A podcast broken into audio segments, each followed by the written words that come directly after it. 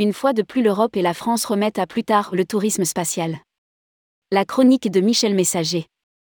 Malgré les milliards annoncés lors du Conseil de l'ESA, l'Europe prend du retard en matière de conquête spatiale. Michel Messager, notre expert du tourisme spatial, nous livre son analyse. Rédigé par Michel Messager le mercredi 30 novembre 2022.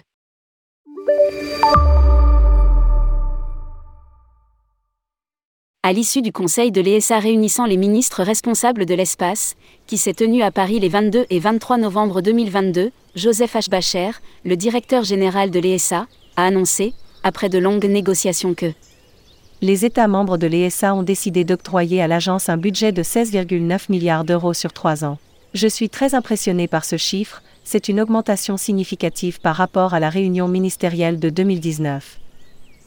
Faut-il pour autant crier victoire comme le font les gouvernants au travers les médias et ce budget va-t-il en ce domaine pouvoir réduire l'écart de la France et l'Europe par rapport aux USA, la Chine voire la Russie? On peut sérieusement en douter si on en fait une analyse approfondie.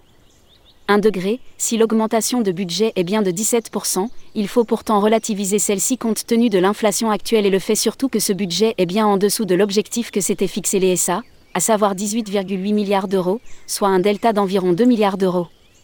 Aucun investissement digne de ce nom n'est prévu pour un programme de vol habité européen. 2 degrés, alors qu'il avait été proposé par l'ESA, le CNES ainsi que par plusieurs industriels, il n'est prévu aucun investissement digne de ce nom pour un programme de vol habité européen.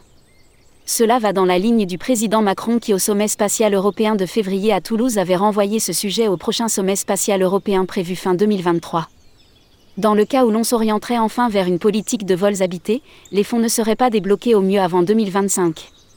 Ce qui veut dire, compte tenu que le développement d'une capsule habitée et l'adaptation d'Ariane 6 au vol habité prendra de 5 à 10 ans, une autonomie de l'Europe en matière de vol habité n'aura lieu pas avant la prochaine décennie.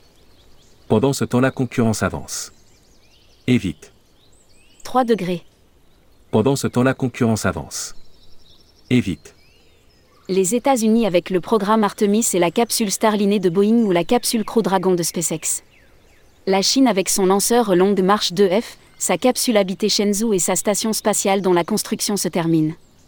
La Russie, qui peut toujours compter sur ses Soyouz pour le transport de ses astronautes et prévoit pour 2026-2028 de mettre en orbite sa station spatiale Ross.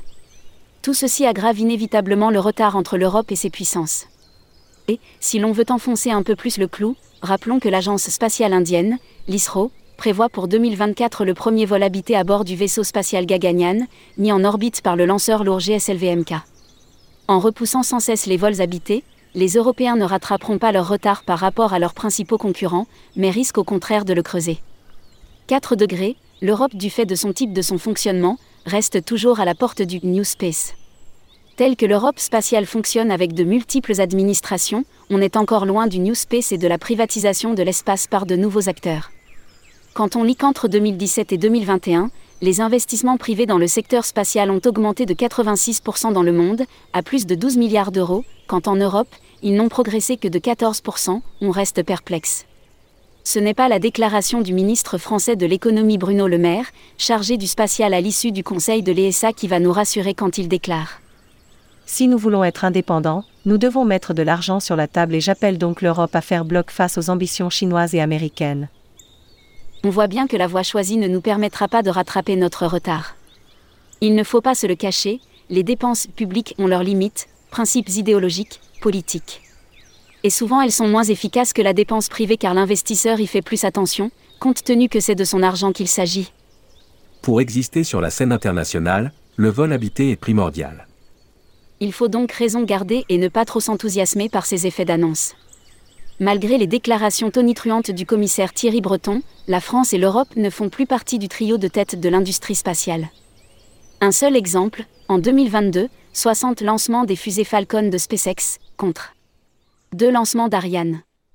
Pour 2023, année où Ariane 5 prendra sa retraite sans que l'on sache quand aura lieu le prochain lancement d'Ariane 6, les Américains procéderont à la plus de 100 lancements pour cette période. L'analyse situationnelle de l'industrie spatiale européenne nous montre bien que le tourisme spatial ne sera pas l'apanage des Européens et qu'il faudra toujours voyager américain, chinois, russe, voire indien. Une problématique très bien résumée par Philippe Baptiste, PDG du CNES cité par Challenge. Est-ce qu'on peut concevoir une Europe du spatial sans cette capacité d'accès de nos astronautes à des capacités de vol habité C'est une question de rayonnement européen. Toutes les capacités techniques, nous les avons en Europe. C'est une question de volonté politique. Il est clair que pour exister sur la scène internationale, le vol habité est primordial.